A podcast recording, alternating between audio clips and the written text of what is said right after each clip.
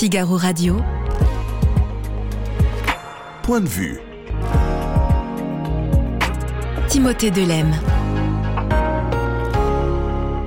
Bonjour à tous, bienvenue dans Point de vue. Près de 6 Français sur 10 comptent bien suivre la Coupe du Monde de rugby. C'est ce que révèle un sondage Odoxa pour Meta publié cette semaine. Un événement majeur qui pourrait être une formidable occasion de raviver la flamme du vivre ensemble on en parle dans quelques secondes avec Gaël Sliman. C'est un sujet pour le coup beaucoup plus inflammable, celui du port de l'abaya dans les établissements scolaires. Alors que le ministre de l'Éducation nationale, Gabriel Attal, a décidé de l'interdire dans les salles de classe, une autre question revient sur le devant de la scène. Et si l'uniforme était la solution? On en parle avec le cofondateur et directeur des écoles Excellence Ruralité, Jean-Baptiste Noyac. Et puis il a utilisé la presse démocratique comme nul autre dictateur ne l'avait fait avant lui. De 1923 à 1940, ce sont plusieurs dizaines d'entretiens qu'Adolf Hitler a réalisés avec des journalistes de la presse occidentale dans le but d'endormir les opinions sur la réalité de ses dessins. Un triste constat que le journaliste et historien Eric Branca révèle dans son livre Les entretiens oubliés d'Hitler. On en parle avec lui en troisième partie d'émission.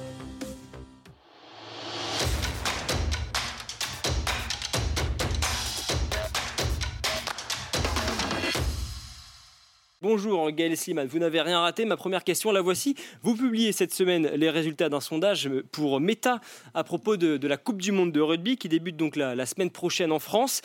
Et ce qu'on constate, Gaël, c'est que cet événement est particulièrement attendu par les Français.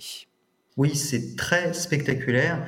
Euh, on, a, on a une enquête assez approfondie qu'on a réalisée pour Meta auprès de plus de 2000 Français et 1000 amateurs de rugby euh, sur le sujet. Et on voit que ça déborde du seul cadre du rugby. Déjà, Timothée, on a 6 Français sur 10, pratiquement 6 Français sur 10, qui nous disent qu'ils comptent suivre cette compétition. Et quand on compare cela aux précédents euh, événements sportifs majeurs et aux précédentes Coupes du Monde, notamment en rugby, on est bien au-delà. On a progressé de près de 20 points par rapport à la Coupe du Monde au Japon, qui, il est vrai, ne se déroulait pas en France. Donc il y a une attente très très forte. Qui compte, Gaël, c'est quand même avant tout le, résultat du 15 de France. Pendant la compétition, là aussi, vous avez interrogé les, Français. Quel est le, pronostic sur nos chances de victoire? Bah, les deux sont liés, c'est-à-dire que s'il y a autant d'attentes, autant d'envie de suivre cette compétition, euh, c'est pour de multiples raisons, et notamment une raison importante qui est que euh, les Français sont persuadés que leur 15 de France est une équipe très forte et que nous avons de très bonnes chances de l'emporter. Euh, quand on regarde les pronostics sur le stade de la compétition auquel pourront aller, euh, jusqu'où iront les Bleus, eh bien, on a quand même 6 amateurs de rugby sur 10 qui pensent que nous l'emporterons et on est quasiment à 100%, à 96 si on considère qu'on pourra aller au moins jusqu'en demi-finale. Donc, il y, a une, il y, a une, attente aussi de ce point de vue-là, mais ce n'est pas tout. C'est pas uniquement parce qu'on a une bonne équipe et qu'on anticipe une victoire, c'est aussi parce que le rugby a une très bonne image. Oui, justement, euh, venons-y à cette, venons-en à cette image du, rugby, euh, Gaël. Euh, ça montre que c'est pas, c'est d'ailleurs pas forcément le cas de, tous les sports en France, et c'est pour ça que c'est important de le, souligner, c'est que le rugby a vraiment bonne presse auprès des Français. Oui, alors c'est pas nouveau. c'est vrai qu'en ce moment on a de très bons résultats, l'équipe de France a de très bons résultats, mais même quand les résultats étaient moins bons, il y a toujours eu un sentiment contrairement au football par exemple, eh bien, alors, le rugby dégage déjà de très bonnes opinions, on est à 84% de bonnes opinions, parce qu'il y a ce sentiment que c'est un sport familial, un sport convivial, un sport qui est porteur de valeurs positives. Euh, quand on teste les batteries d'items d'images, où on teste notamment est-ce que c'est un sport populaire, est-ce que c'est un sport convivial, etc., on est à plus de 80% systématiquement Là où sur le football, euh, quand on a fait les mêmes sondages, eh bien, selon les époques, on a pu avoir des résultats autrement plus négatifs, euh, notamment euh, après l'affaire du bus de Naïsna ou après l'affaire dite Ribéry ou encore l'affaire Benzema-Valbuena. À chaque fois, ces affaires ont fait du mal au foot. Le rugby n'a pas cette mauvaise image, ne véhicule pas ces valeurs moins, moins positives. Et du coup, c'est pour ça que les Français sont très enthousiastes sur ce sport et sur cette compétition. Quels sont justement les, adjectifs qui reviennent le plus dans la bouche des Français quand ils parlent de rugby? Alors, je vous en liste quelques-uns, mais la liste n'est pas exhaustive. Hein. Un sport qui met en valeur le collectif à 88%, un sport compétitif, un sport populaire à plus de 80%, un sport spectaculaire à 80%, un sport respectueux, ça c'est très important par rapport à ce qui est parfois véhiculé sur le football, pour 77% de nos concitoyens, et un sport familial pour 73% d'entre eux. C'est pour ça qu'on a beau être sur un sport en moyenne plutôt moins suivi à la télévision que le football, eh bien on est quand même sur un sport qui en, image euh, est tout à fait euh, exceptionnel euh, aux yeux des Français. Et une excellente image qui est partagée d'ailleurs quels que soient les profils des personnes que, que vous avez interrogées, Gaël. Oui, on le sait bien, le, rugby est un sport qui est davantage suivi d'abord dans certaines régions de l'Hexagone, et puis par les hommes euh, par exemple, que par les femmes. Mais par contre, quand on teste l'image du sport, elle, elle est consensuellement appréciée, aussi bien par les jeunes que par leurs aînés, par les catégories populaires que par les catégories les plus aisées, et même par les femmes que par les hommes.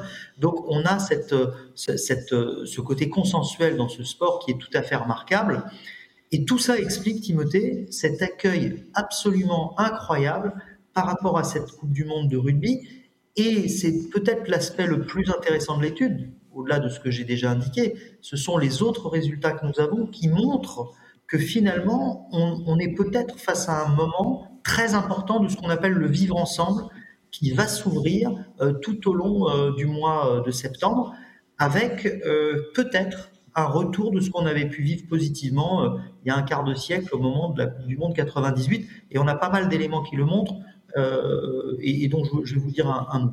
C'est vrai justement, euh, Gaël, que cette question du vivre ensemble, elle revient régulièrement euh, lorsqu'il y a des grandes compétitions internationales et notamment lorsque c'est le cas en France, cette compétition, cette Coupe du Monde de rugby qui est organisée sur le, territoire français. Vous avez effectivement posé cette question dans votre sondage. Diriez-vous qu'en France, on vit dans un pays où les gens ont envie de se rencontrer, de se parler, d'échanger? Alors que répondent les Français et surtout, est-ce que vous sentez dans vos résultats que la Coupe du Monde de rugby eh bien, peut faire évoluer cette perception chez les Français alors oui, elle le peut, et pour répondre à votre question précisément, on a 61% des Français qui nous disent non, nous ne vivons pas dans un pays où les gens ont envie de se rencontrer, de se parler, d'échanger, autrement dit de vivre ensemble. C'est peut-être la plus grande fragilité de ces dernières années euh, qui s'est creusée. Hein, vous vous souvenez que Jacques Chirac déjà en 95 parlait de fracture sociale, que depuis euh, une trentaine d'années, on ne cesse de dire que euh, le pays est en train de se communautariser ou de s'archipéliser, que les gens ne se reconnaissent pas les uns les autres. Le sentiment de nos concitoyens, à tort ou à raison, moi je suis sondeur, hein, je ne donne pas d'avis, mais le sentiment de nos concitoyens, c'est que tout ça s'est aggravé au fil des années. Et les moments où on peut faire sens, faire société, faire collectif, et fabriquer, si j'ose dire, du vivre ensemble, sont rares. On peut avoir une Coupe du Monde de foot, des Jeux Olympiques, une Coupe du Monde de rugby. Et là, nos concitoyens nous disent que dans des moments comme cela, et comme cette Coupe du Monde singulièrement, eh bien oui, les deux tiers d'entre eux, 64%, pensent que ça va favoriser les choses. Alors que les Français sont très pessimistes, vous le savez, là, ils ont une once d'espoir pour que dans les, les jours et le mois qui va venir, on puisse refaire du vivre ensemble. Et donc, ça n'est pas rien. Et ce vivre ensemble, ça se joue où? Ça se joue notamment dans les fan zones. Est-ce que les Français ont prévu de, se rendre dans ces fameuses fan zones? Comment est-ce qu'ils ont prévu plus, largement de vivre cette Coupe du Monde? Alors ça se joue, vous avez raison, parmi les, lieux de convivialité dans les fan zones, mais pas que. Et ce qui est intéressant, c'est que, euh, comme peut-être certains autres sports, hein, c'est peut-être pas une singularité du rugby, mais en tout cas clairement avec le rugby, on n'est pas sur un sport qu'on va regarder tout seul chez soi devant sa télé. On est sur un sport pour ceux qui comptent regarder les matchs, euh, pour lequel une majorité de, téléspectateurs nous disent bah, je vais le voir à plusieurs, je vais le voir avec ma famille et mes amis. Euh, certains nous disent je vais aller dans des bars, dans des pubs pour, euh, pour voir ça avec d'autres supporters. Et puis, vous l'avez dit, Timothée, on a 7% des Français, près de 20% des jeunes, 18% précisément, qui nous disent j'ai envie d'aller dans les fan zones pour communier à ce moment-là avec les autres supporters. Et ça, ça n'est pas rien. Mais ça, c'est pour la vie réelle. Il y a aussi la vie virtuelle. Et justement, encore une fois, vous me faites la, transition parfaite, Gaël, vers ma, ma, prochaine question sur les réseaux sociaux. Est-ce que c'est un sujet dont on parle? Est-ce que c'est un sujet qui monte à une semaine du, du coup d'envoi? Bah oui, ça va être énorme. Euh, ce qu'on voit déjà d'assez spectaculaire et ce qui va se passer sur les échanges dans les bars, dans les lieux de vie, bah, au niveau des réseaux sociaux, ça va être un buzz insensé. On a un Français sur deux euh, qui nous dit euh, qu'il compte utiliser les réseaux sociaux pour échanger euh, à l'occasion de cette Coupe du Monde spécifiquement sur ce sujet. Et un sur deux, c'est une moyenne, Timothée. En l'occurrence, quand on regarde de plus près ce que nous disent les gens par tranche d'âge, on est à 80% des jeunes qui nous disent bah, Moi, je vais communiquer, échanger, et de toutes les façons possibles, et de toutes les manières possibles. Après les matchs, avant les matchs, pendant les matchs, euh, ils comptent justement profiter de cette compétition pour partager et échanger. Moi, je regarderai les matchs car j'adore le rugby. Voilà ce que nous dit euh, Claudius dans, le chat du, Figaro. Qu'est-ce qui fait le plus réagir euh, Gaël sur les réseaux sociaux? Est-ce que c'est justement l'avant-match, tout, ce qui est, tout ce qui est pronostic ou bien plutôt le contenu des matchs? Alors, euh, ce, qui, fera le plus réagir, en tout cas c'est ce que nous disent les gens qui comptent échanger sur les réseaux sociaux, c'est le résultat des matchs. 61% d'entre eux, de ceux qui disent qu'ils échangeront sur les réseaux sociaux, nous disent bah, Moi, je vais réagir sur le résultat du match mais il y a plein d'autres choses qui vont jouer. Euh, le contenu des matchs, 38% nous disent qu'ils vont échanger dessus, mais aussi les images et les propos des joueurs et des staffs, les pronostics et les images euh, des fan zones et des stats. Sur tous ces sujets-là, on va avoir un nombre de messages tout à fait hallucinant. On en avait déjà observé énormément. Euh, Laurent Soli, le, patron de Meta, avait indiqué une explosion des échanges euh, sur, euh, sur les réseaux sociaux au moment de la Coupe du Monde de foot et c'était au Qatar. Alors là, on peut penser qu'en France, euh, ça va être quelque chose d'incroyable. Certaines plateformes sont plébiscitées par les internautes? Alors toutes vont être d'abord, toutes vont être utilisées massivement quand on a un Français sur deux et 80% des jeunes qui nous disent bah, moi je vais envoyer des tas de messages sur le sujet, forcément, ça veut dire que toutes les plateformes vont être utilisées. Euh, que ce soit Facebook, Instagram, YouTube, WhatsApp, Messenger, etc. Euh, mais celles qui le seront le plus sont celles qui sont déjà le plus souvent utilisées. C'est le cas de Facebook. Facebook arrive largement en tête de, euh, des plateformes qui seront les plus utilisées par les gens qui comptent utiliser ces plateformes. 61% nous disent qu'ils vont utiliser Facebook. C'est le cas d'Instagram aussi, qui arrive en deuxième position avec 34% de citations. Chose intéressante, chaque palmarès de plateforme diffère selon les usages et les âges des personnes interrogées. Par exemple, chez les jeunes, la plateforme numéro un, ce sera Instagram devant Facebook et TikTok. Nous dites également, euh, Gaël, dans le compte-rendu de, ce sondage, c'est que je vous cite, les supporters sont prêts à faire rentrer les technologies immersives dans leur expérience. Alors que voulez-vous dire? Qu'est-ce que, vous évoquez, la réalité virtuelle notamment? C'est intéressant parce que euh, vous savez qu'il y a de plus en plus de possibilités maintenant de vivre des expériences de réalité virtuelle et on sait que les Français ne sont pas toujours le peuple le plus technophile au monde.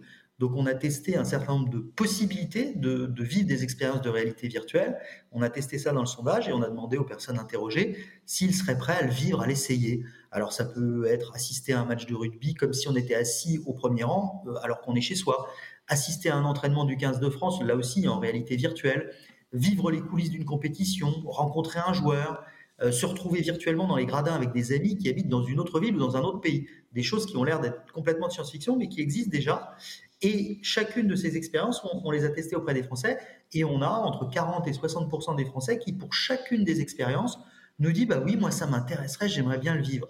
Ce qui fait qu'au total, ça fait 73 de Français qui nous disent qu'ils seraient prêts à vivre au moins une de ces expériences de réalité virtuelle un petit peu de, science-fiction. Donc euh, c'est peut-être ce que, euh, ce que nous verrons euh, commencer avec cette Coupe du Monde et ce qui se développera dans les années à venir. Et vous évoquiez tout à l'heure, Gaël, cet effet France 98 avec cette, cette Coupe du Monde, là aussi en France, et puis la victoire des, Bleus. Est-ce que en cas de victoire du 15 de France, on peut eh bien, imaginer une forme d'engouement collectif et de grande, de fierté populaire?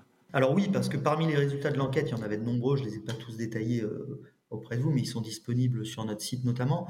Parmi les résultats de l'enquête, on voyait qu'il y avait un élément évidemment euh, qui est euh, l'aspect patriotique, puisqu'on a plus de 80% des Français qui nous disent ça peut être victoire ou pas d'ailleurs, un grand moment de patriotisme.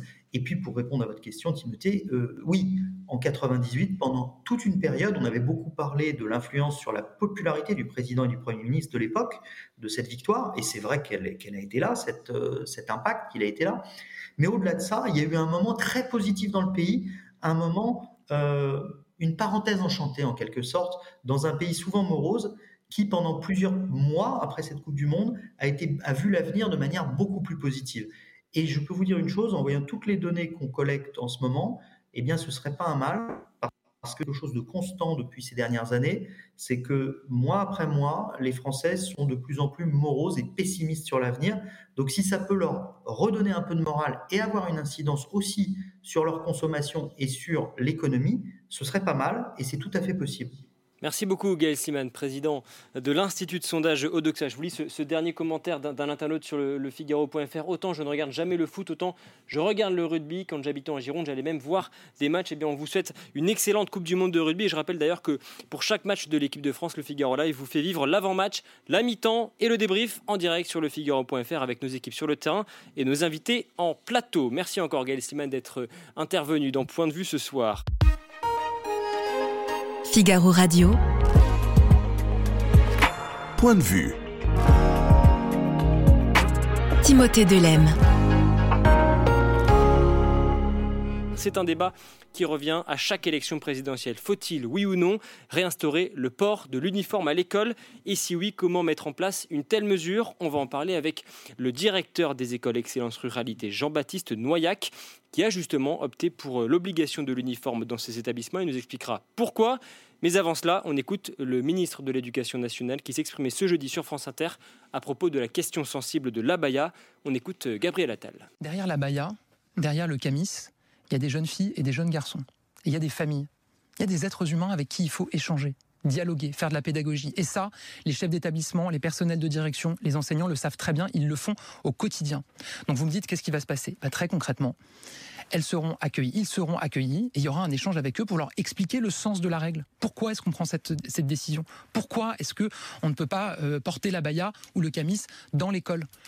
Il y aura cet échange-là. Et, ensuite, la porte de l'école sera fermée. Je vais vous dire, moi, je ne me place pas dans cette situation-là. Bonjour Jean-Baptiste Noyac. Gabriel Attal qui a décidé, on vient de l'entendre, d'interdire le port euh, de la baya. Quel est le regard de l'éducateur que vous êtes sur eh bien, cette, cette question? Bah, je pense que d'abord, il faut saluer euh, le courage de Gabriel Attal, qui euh, s'est saisi de ce sujet, qui inquiétait beaucoup euh, les communautés éducatives sur le terrain et qui avait été, il faut bien le dire, un peu mis sous le tapis au cours des derniers mois.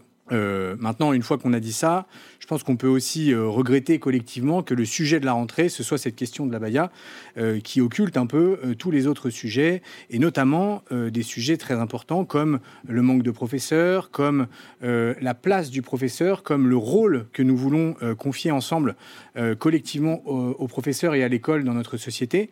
c'est le, le professeur, c'est la clé de voûte de notre école. La question, c'est aujourd'hui quelle mission on peut lui confier euh, comment est-ce que on peut euh, utiliser la relation que le professeur a avec les élèves pour résoudre un certain nombre de difficultés de notre, de notre société, et notamment euh, les, défis éducatifs sans précédent auxquels on est confronté? Je pense, à la violence à l'école, je pense à l'éclatement des cadres familiaux, je pense aux addictions liées aux écrans. Tous ces sujets-là, qui sont des vrais problèmes sur le terrain pour les professeurs, eh bien, on a le sentiment qu'ils sont un peu mis de côté. et donc la question se pose de savoir si euh, le fait de proscrire la baya dans le cadre scolaire était euh, la seule, le seul moyen euh, de, de, répondre à ces injonctions-là, ou plutôt de proscrire la baya dans le seul cadre scolaire. Est-ce qu'il n'y a pas d'autres leviers euh, qui permettrait aussi de protéger les professeurs de ces injonctions euh, politiques qui pèsent sur eux et qui les détournent, je pense, de leur vraie mission. D'accord, j'entends ce que vous dites, mais est-ce que ça ne va pas malgré tout dans le bon sens? C'est vrai que c'est les signalements remontés, les signalements même explosés en 2023 selon les, statistiques sur ces enseignants, sur ces personnels de direction, et eh bien qui font remonter cette, cette vague d'atteinte à la laïcité. Est-ce que on peut pas euh, considérer que Gabriel Attal a une bonne fois pour toutes tranché sur le sujet et que ça va malgré tout dans le bon sens? Ça va tout à fait dans le bon sens. La vraie question, c'est quelle sera la prochaine étape? Parce que euh, c'est une offensive islamiste qui est, euh, qui est menée contre l'école. Est-ce que proscrire la baya euh, va régler cette offensive? En tout cas, sur la question du vêtement, ça n'est pas certain, puisque aujourd'hui c'est la baya.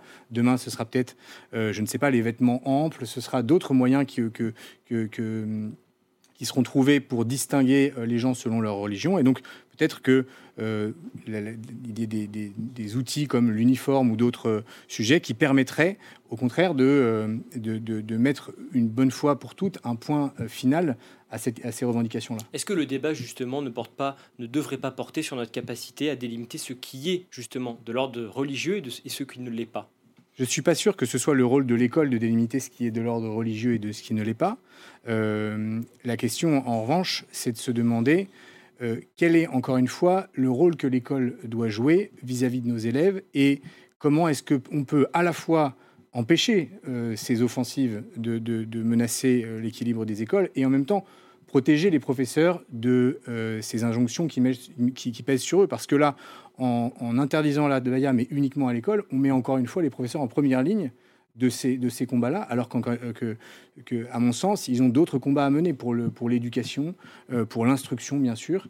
Et ces combats-là, eh bien, on n'en parle pas comme en cette, en cette rentrée, malheureusement. Et face à ce débat, une question revient sur le devant de la scène, vous l'avez évoqué, c'est cette question de l'uniforme. Est-ce que c'est la solution? Vous, vous avez fait le choix dans, dans les écoles Excellence Ruralité eh bien, d'imposer l'uniforme aux élèves. Pourquoi d'abord est-ce que vous avez fait ce choix? Parce que d'abord, euh, l'uniforme, c'est un outil pédagogique formidable. Euh, premièrement, ça met tout le monde sur un pied d'égalité et ça permet aux uns et aux autres d'être membres de la même équipe. Euh, vous l'avez dit, dans nos écoles, nous essayons de raccrocher ou d'accrocher les enfants à l'école, les enfants qui sont en risque de décrochage scolaire.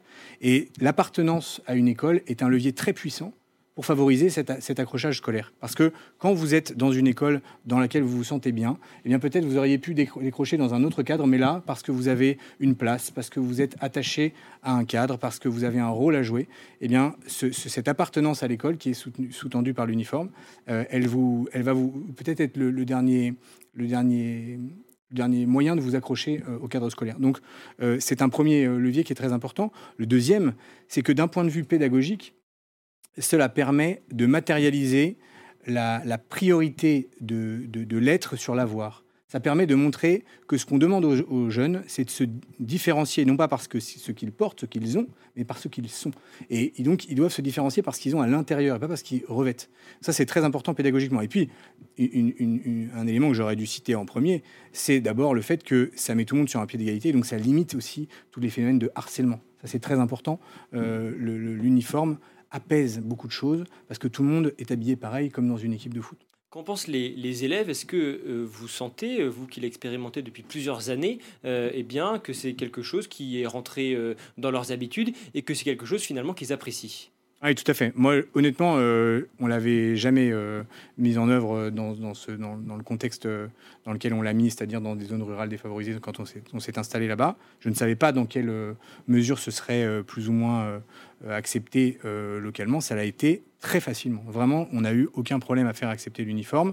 Et aujourd'hui, les élèves y sont très attachés.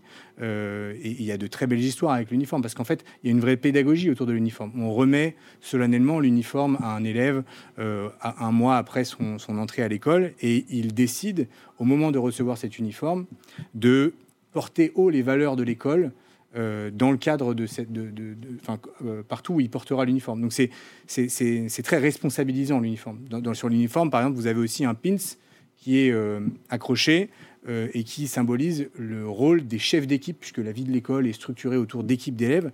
Et donc ça donne aussi un rôle, une place et une responsabilité dans l'établissement. Euh, donc oui, je pense que le, aujourd'hui, tous les retours des élèves sont, très positifs. Alors je rebondis sur le commentaire d'Alain Talot sur le Figaro.fr qui nous dit l'uniforme permet aussi d'effacer les niveaux sociaux et financiers. Euh, alors peut-être, mais c'est aussi un argument qui est parfois utilisé contre l'uniforme, parce qu'on dit c'est à la charge des parents, et donc euh, eh bien, ça coûte cher, c'est aux parents de, de payer cet uniforme. quel est votre regard sur cette question? Les, regards, les, retours des parents. Alors déjà, nous, vous savez, on est dans des écoles qui sont vraiment à vocation sociale, donc on a des, tarifs qui sont très euh, avantageux pour l'uniforme. On ne fait pas payer forcément tout l'uniforme pour certaines familles euh, qui sont très défavorisées, mais surtout c'est une grande source d'économie pour les parents. Parce que euh, vous payez un uniforme une fois dans l'année, alors il y, a un, lot de deux t-shirts, deux polos, de, de suites, quatre polos de suite. Mais une fois que vous l'avez payé, vous n'avez plus d'autres vêtements à, acheter pour le reste de l'année scolaire, ou en tout cas dans le cadre de l'école. Donc c'est aussi un, vrai facteur d'économie pour les parents. Ce qui est sûr en tout cas, c'est que les sondages montrent qu'une majorité grandissante de Français plébiscite effectivement le retour de cet uniforme à l'école. Et pourtant, il reste également euh, assez mal vu, mal compris, euh, peut-être parfois caricaturé comme quelque chose d'un peu vieillot. Comment est-ce que vous l'expliquez? J'avoue que c'est quelque chose qui me, qui me dépasse un peu parce que je pense que c'est vraiment un outil pour toutes les raisons que j'ai évoquées qui est euh, fondamental. Et donc, euh, euh, le, retour qu'on a des élèves, c'est pas du tout quelque chose de vieillot. Pour eux, c'est une évidence que dans une équipe de foot, tout le monde a le même maillot. Donc, il n'y a pas de raison que dans l'école, on n'ait pas aussi le même maillot. Donc, je pense que c'est quelque chose d'assez vieillot de considérer ça vieillot. Est-ce que vous diriez que ça joue également sur le sentiment d'appartenance des élèves vis-à-vis de leur école? Tout à fait. Je pense que c'est un des éléments premiers de, de, de l'intérêt de l'uniforme, c'est que ça crée un collectif autour de l'école et donc ça, ça, ça, détourne un certain nombre de, de, tentations. Et je vous parlais du, décrochage scolaire. le fait d'appartenir à, à, une communauté éducative vivante, et c'est tout ça l'objet de nos écoles, ça, ça, participe vraiment à l'accrochage des jeunes. Et c'est pour ça qu'on a aujourd'hui, nous, sur les, les anciens élèves de nos établissements, euh, il y a euh, que 90% des élèves, qui, enfin 90% des élèves aujourd'hui sont insérés en formation ou en emploi, ce qui est un, ce qui est, trois fois mieux que dans le territoire où vous avez 35% euh, de décrochage scolaire. Donc ce, ce, facteur uniforme, je suis convaincu qu'il joue énormément dans les résultats d'accrochage scolaire qu'on arrive à obtenir dans ces établissements. Je vous donne un argument contre euh, l'uniforme à l'école. C'est d'ailleurs l'un des, principaux arguments de, des opposants à l'uniforme à l'école euh, qui disent eh bien, euh, que cela entraverait la liberté des élèves et les empêcherait d'exprimer leur personnalité parce que finalement, ils seraient un petit peu chacun des, tous un peu des clones, un peu tous pareils. Qu'est-ce que mm. vous en pensez? Moi, je pense que on n'exprime pas sa, sa personnalité par ses vêtements, ou en tout cas, on pourra le faire par la suite, mais qu'il est d'abord primordial notamment à, l'âge de l'adolescence, d'apprendre à nos, à, nos, jeunes à se différencier, d'abord parce que ce qu'ils sont au fond d'eux et pas forcément parce que ce qu'ils portent. Donc c'est vraiment pour euh, favoriser cette euh, expression de leur singularité, mais de leur singularité profonde, de pas de, simplement mettre des vêtements de marque parce que c'est la mode, voyez, de vraiment de leur, de leur singularité profonde qu'on va leur demander justement de pouvoir euh, avoir le même uniforme et du coup se distinguer parce qu'ils ont au fond d'eux. Ce que disent également les, chefs d'établissement, les professeurs que, l'on peut interroger ici ou là, c'est que au-delà de cette question de l'uniforme, pour lutter contre l'islamisme et contre l'entre-soi religieux, il faut davantage de mixité sociale dans les établissements scolaires. Est-ce que, eh bien, effectivement, une partie du problème ne réside pas dans, cette question? Sans doute. Euh, pour, ma part, euh, dans les établissements, dans lesquels on, est, euh, on est situé, il y a une très grande mixité scolaire, voire même une, très grande orientation vers les enfants de milieux défavorisés. Et c'est l'objectif je, pense que la mixité scolaire est un moyen, si vous voulez. Je pense que ça n'est pas une fin en soi. Je pense qu'il euh, y a d'autres moyens de permettre la réussite de, chaque enfant. La mixité scolaire, c'est un peu une manière de sous-traiter aux élèves de milieux favorisés la réussite des élèves de milieux défavorisés. Je crois que c'est un, levier qui est, qui est intéressant, mais tout d'abord, ce qui fait la réussite d'un jeune, ça va être la relation qu'il va tisser avec le professeur. Cette relation qui va lui redonner confiance en lui. Cette relation qui va lui montrer qu'il a un intérêt indépendamment de, son, de, son, de, ses résultats scolaires. Et tout ça, ça passe par une vision du professeur qui est, à mon sens, à repenser aujourd'hui et qui fait peut-être un peu défaut dans les interventions qu'on a pu entendre ça et là de, l'exécutif euh, en cette rentrée. Euh, l'enjeu, à mon sens, c'est de permettre aux professeurs d'avoir les moyens de passer du temps avec euh, leurs élèves, du temps gratuit, du temps où ils vont apprendre à les connaître, du temps où ils vont apprendre ce qui se passe dans leur euh, milieu et dans leur famille. Euh, savoir aussi quelles sont leurs difficultés euh, peut-être sociales ou, relationnelles.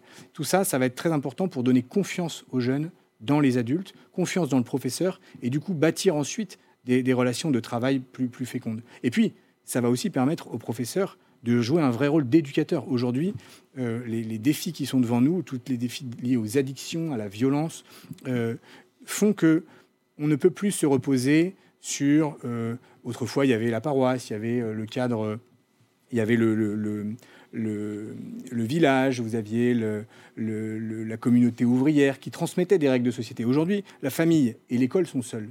Et donc, elles doivent se serrer les coudes. Et ce professeur éducateur, il va avoir aussi le temps, ou en tout cas, il va avoir pour objectif de tisser une relation étroite avec les parents au service des élèves. Toute cette, cette vision du métier du professeur aujourd'hui, je crois qu'il est, essentiel de la redéfinir pour nous mettre euh, à jour, je dirais, par rapport aux, défis de notre temps. On ne peut plus considérer le professeur uniquement comme un transmetteur de savoir. On peut déplorer que, euh, ce, ne soit, plus le cas, mais aujourd'hui, euh, le savoir ne fait plus autorité. Si on veut qu'un professeur soit écouté, respecté, eh bien, il doit le baser sur la relation. Et d'ailleurs, ce, cette légitimation de l'autorité par la relation, euh, elle, est en vigueur partout. Pourquoi ce ne serait pas le cas aussi à l'école? Elle est en vigueur en entreprise, elle est en vigueur euh, sans doute dans votre métier, dans le mien. Euh, c'est par la compétence démontrée et la relation que on est aujourd'hui crédible. Eh bien, c'est ce, vers quoi il faut qu'on tende pour revoir et changer le rôle du professeur. Sachant que tout ce que vous dites là ne passe pas uniquement par la question de l'uniforme. Non, bien sûr que non. Ça passe justement par une vision plus large qui est une manière de repenser ce qu'on va demander au professeur et donc euh, le suivi qu'il va le faire de chaque enfant et donc le nombre d'élèves qu'il va avoir en face de lui et donc la relation qu'il va tisser avec les parents. Tout ce travail-là, il, est à, il est à faire euh, et donc on ne peut pas se, satisfaire, à mon sens, d'une rentrée scolaire qui ne parle que d'abaya parce qu'en réalité, on passe à côté réellement des défis de notre école. Justement, euh, si, on, se focalise uniquement sur, euh, sur l'uniforme, est-ce qu'on risque pas de passer à côté du problème de fond euh, qui, résulte finalement dans cette question de l'appartenance à la communauté nationale? Sans doute, sans doute. Mais, s'agissant d'une rentrée scolaire, il me semble que l'enjeu, il est, non seulement de, de penser, bien sûr, à créer du commun par l'école, mais au-delà de se demander, par exemple, pourquoi est-ce qu'on n'a plus euh, qu'on a 13% de postes non pourvus au concours de l'éducation nationale. Euh, quelle est la crise de sens qu'il y a dans le métier de professeur qui fait que aujourd'hui on n'arrive pas à recruter, qu'on a 14 euh, heures en moyenne par professeur, 12 millions d'heures sur l'année de professeurs non remplacés. Donc cette crise-là, il faut la, prendre à bras le corps et c'est vraiment tout l'enjeu de notre rentrée, je pense. Merci beaucoup Jean-Baptiste Noyer. Merci à vous. Cofondateur et directeur des écoles Excellence Ruralité, un nombre de sujets que l'on continue bien sûr de suivre attentivement sur le Figaro. Figaro Radio. Point de vue. Timothée Delem. propose à présent de parler de ce livre, Les Entretiens oubliés d'Hitler, 1923-1940, une réédition de poche de l'ouvrage rédigé par le journaliste et historien Éric Branca. De son émergence politique en 1923 jusqu'à la défaite de la France en 1940, il démontre comment l'un des pires dictateurs de l'histoire a manipulé les opinions publiques occidentales par le biais de la presse, un sujet sensible que l'aumônier d'hôpital Michel Weckel avait lui aussi abordé dans un précédent ouvrage. On l'écoute n'est pas favorable à ce que certains pans de l'histoire soient révélés. Euh, quelqu'un m'a dit au sujet de mon livre, mais pourquoi remuer toute cette boue Dans 15 ans ou dans 20 ans, cette histoire aurait été oubliée. Je lui ai dit, mais raison de plus d'en parler maintenant pour éviter que ça ne sombre dans le gouffre de l'oubli. J'ai l'impression d'avoir ouvert des tiroirs. Et j'ai bien conscience que dans chacun de ces tiroirs, il y aurait encore des foules de choses à préciser, euh, peut-être à corriger sous certains aspects, mais en tout état de cause à continuer à analyser. Et si mon livre peut être le point de départ d'une recherche plus scientifique et plus académique sur cette question, j'en serais heureux. Bonjour Eric Branca. Bonjour. Merci beaucoup d'être avec nous. Vous êtes euh, journaliste et historien et vous rééditez Les Entretiens oubliés d'Hitler. C'est aux éditions de Poche de Perrin. Alors vous avez exhumé une série de 16 entretiens inédits d'Hitler avec des journalistes étrangers entre 1923 et 1940. Pourtant, beaucoup de, choses avaient déjà été dites, écrites, commentées sur ce personnage euh, sombre. Qu'est-ce que vous avez appris de nouveau en découvrant et en publiant ces entretiens eh bien, j'ai fait une chose toute bête, c'est d'aller aux sources. Et je me suis aperçu que les entretiens qu'Hitler avait donnés à la presse étrangère, parce que c'est la presse étrangère qui est importante, c'est pas la presse allemande ni la presse italienne, c'est la presse, c'est ce qu'il veut faire croire et, montrer de son régime et de, et de sa politique. Eh bien, ils sont peu nombreux, ces entretiens. Ils sont à peu près euh, une trentaine. Vous en avez sélectionné 16 16 parce que ce sont de vrais entretiens, questions, réponses, tels qu'on peut aujourd'hui concevoir un entretien. Car dans la presse d'avant-guerre, euh, ce qu'on appelait une interview était bien souvent un portrait en pied du personnage, on raconte l'entrevue, euh, on met deux ou trois phrases dans sa bouche et on dit c'est un entretien et on fait la une. Il y avait très peu d'entretiens, questions-réponses, relus, corrigés, annoté parfois de la main de la personne qu'on interrogé. C'est tout à fait classique aujourd'hui, ça ne se faisait pas à l'époque. Donc, en réalité, il y a 16 entretiens importants entre 1923 et 1940, euh, le dernier étant, ayant été donné après la chute de la France à un journaliste américain donc vous dites que vous vous êtes focalisé sur les entretiens donnés aux journalistes de presse étrangère. Pour quelle raison? Parce que euh, ce qu'il a pu euh, donner à la presse allemande était évidemment de la propagande. Et euh, ça veut dire que ce qu'il disait dans la presse étrangère n'était pas de la propagande? Ah, c'était de la manipulation pur sucre. Et c'est ça qui est important à démonter, la manière dont il s'adresse aux Français, aux Anglais, aux Américains, de façon très différente, et puis surtout les thèmes qu'il aborde, et surtout la manière dont il prépare ces entretiens, qui sont préparés de très longue date et avec des choix de cibles très particulières, Et c'est ça, je crois, qui est intéressant. Très intéressant. Qu'est-ce qui ressort justement de, ce travail sur d'abord sur les relations qu'entretenait Hitler avec les journalistes?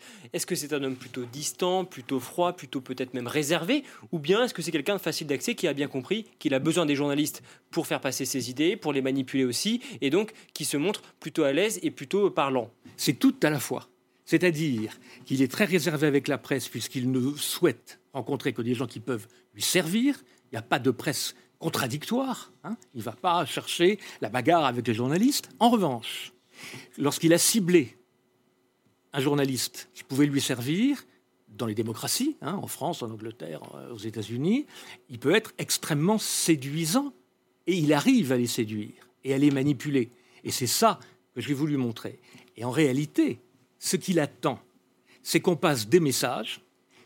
Le message principal, c'est je ne veux pas la guerre je ne veux pas la guerre.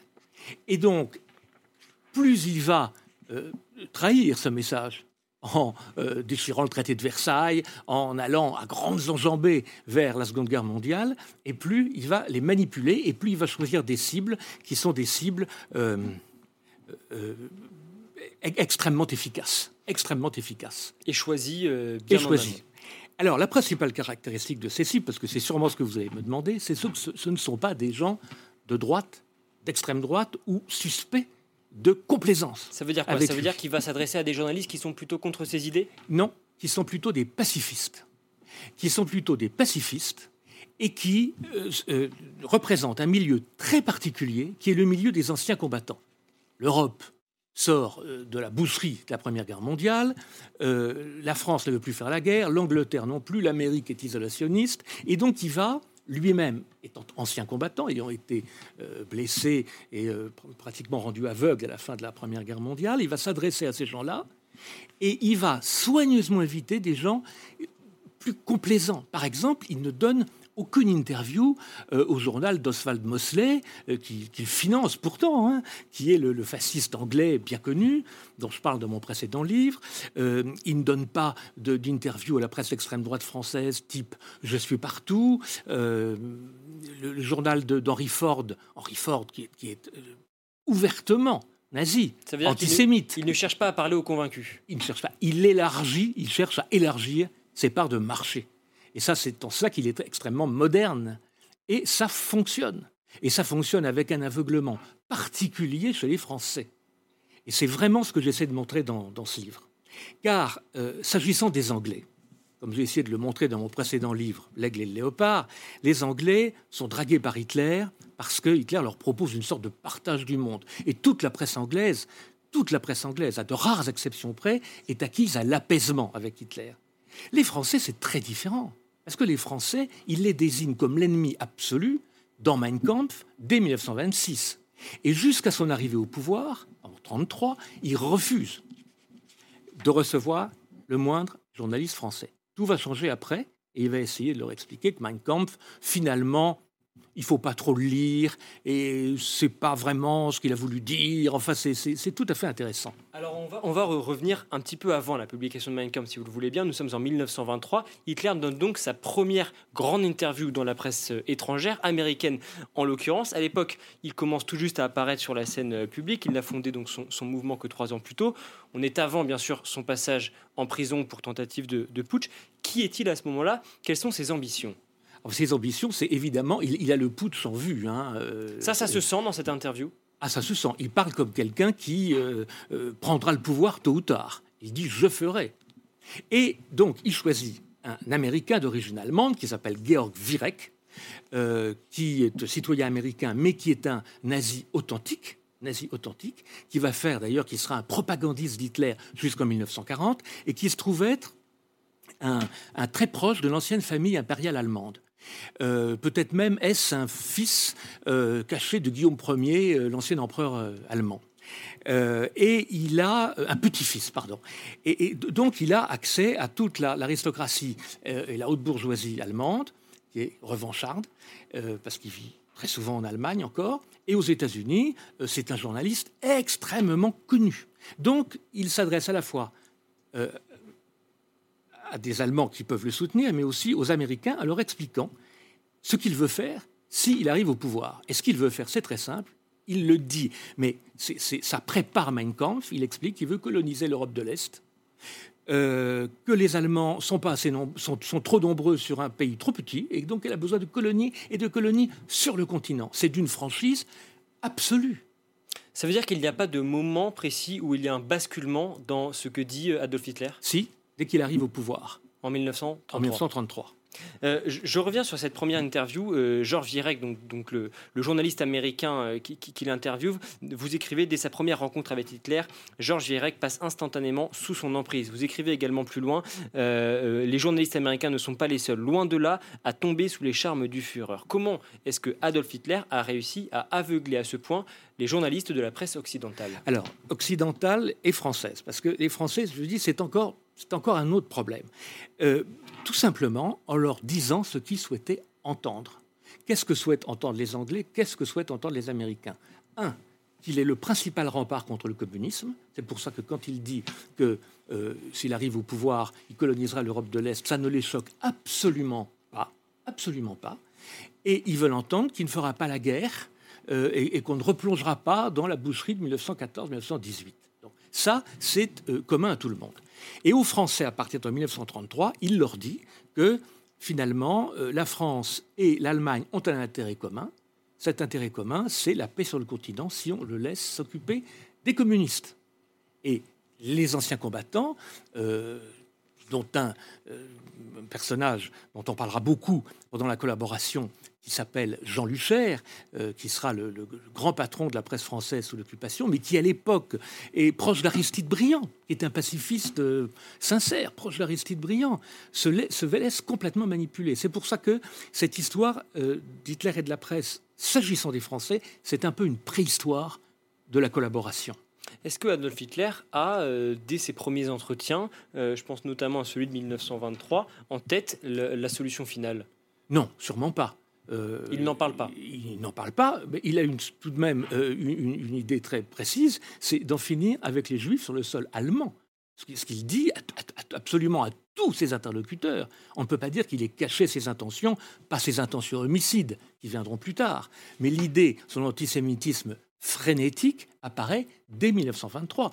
Et en 1931, il se fait même interroger par un journaliste juif qui évidemment cache son identité, euh, qui sera d'ailleurs entretien qui sera d'ailleurs publié dans un journal euh, juif américain, euh, et il ne cache absolument pas son intention de mettre les juifs hors la loi dès qu'il arrivera au pouvoir. Et en 31, on n'est pas en, 23, il a gagné les législatives, il a perdu de peu l'élection présidentielle et il sera chancelier dans, un, dans, moins de deux ans, n'est-ce pas? Donc il y, a effectivement une, une grande franchise qui aurait dû, pour le moins, alerter les opinions.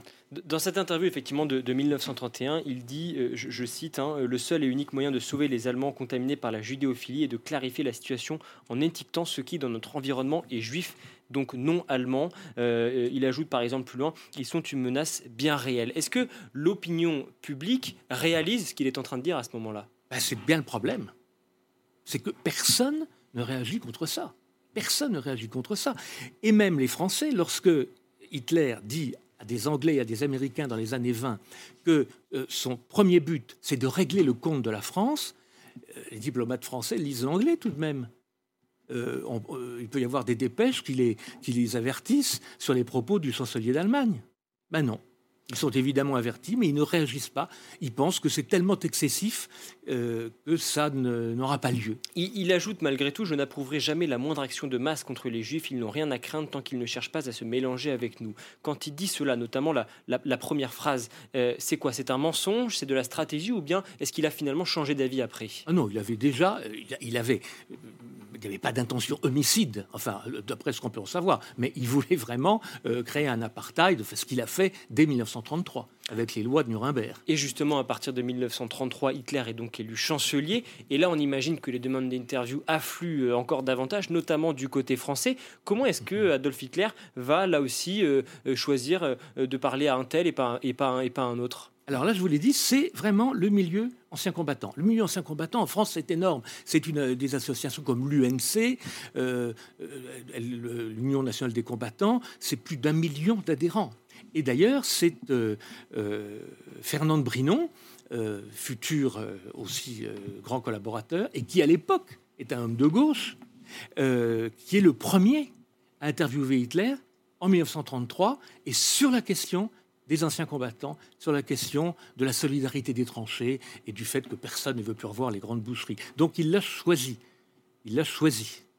Vous parlez également dans votre livre de, l'importance d'un homme, son, son, conseiller en communication, le, nom m'échappe, euh, vous allez nous le rappeler, euh, qui s'occupait là aussi de trier sur le volet les journalistes. Voilà, qui s'appelait Putzi Anfangel. Voilà, qui a une grande influence auprès d'Adolf Hitler. Qui a une grande influence jusqu'en 1934, date à laquelle il a été un peu mis de côté, parce que justement il a été euh, terrorisé parce qu'il a découvert sur la puissance de l'antisémitisme d'Hitler. Lui pensait qu'Hitler voulait se débarrasser des juifs il voulait les, les expulser d'Allemagne, mais il a été euh, effrayé quand il a vu que la SS prenait le pouvoir et que euh, euh, une grande partie de l'appareil d'État se tournait vers des intentions qui étaient des intentions homicides. Ça veut dire que jusqu'à l'un de ses plus proches conseillers s'est lui-même trompé sur les intentions d'Adolf Hitler. Absolument. Alors il faut dire que cet Hans Fangel était un personnage également très particulier. C'était un, un americano anglais, il était euh, américano, allemand, pardon, il était à moitié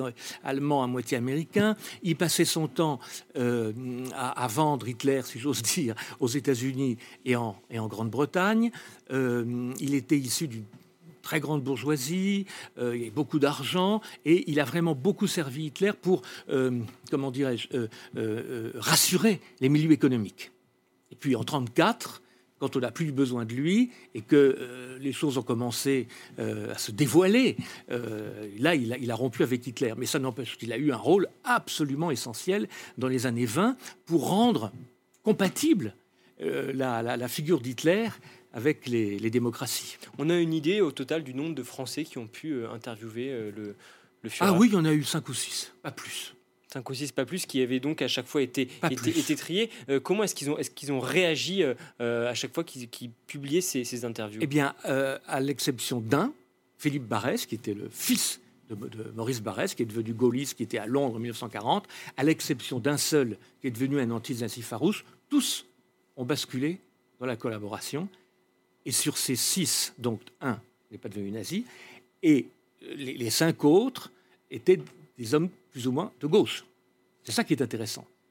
Et en 1940, c'est donc le, dernier entretien dans la presse étrangère d'Adolf Hitler, quelques jours avant l'entrée des troupes allemandes à Paris. Là aussi, qu'est-ce que vous retenez de cet entretien? Alors c'est sans doute le seul entretien où il a été totalement sincère, puisqu'il a eu ce qu'il voulait, il a abattu la France, et il dit aux Américains, via donc cette dernière interview euh, avec Karl von Wigand, qui est lui aussi, euh, bien qu'il s'appelle von Wigand, c'est un Américain, c'est un Américain d'origine allemande, euh, et il lui dit que maintenant son seul souhait, c'est de faire la paix avec les Anglo-Saxons. Et donc là, on peut dire que c'est la seule interview, c'est d'ailleurs la, dernière, où il est réellement sincère, et on sait que on a été à deux doigts d'une paix séparée entre les Britanniques et euh, les Allemands en 1940. Pourquoi est-ce qu'on n'a plus aucune trace ensuite d'entretien d'Hitler dans la presse ben Parce qu'après, c'est la guerre.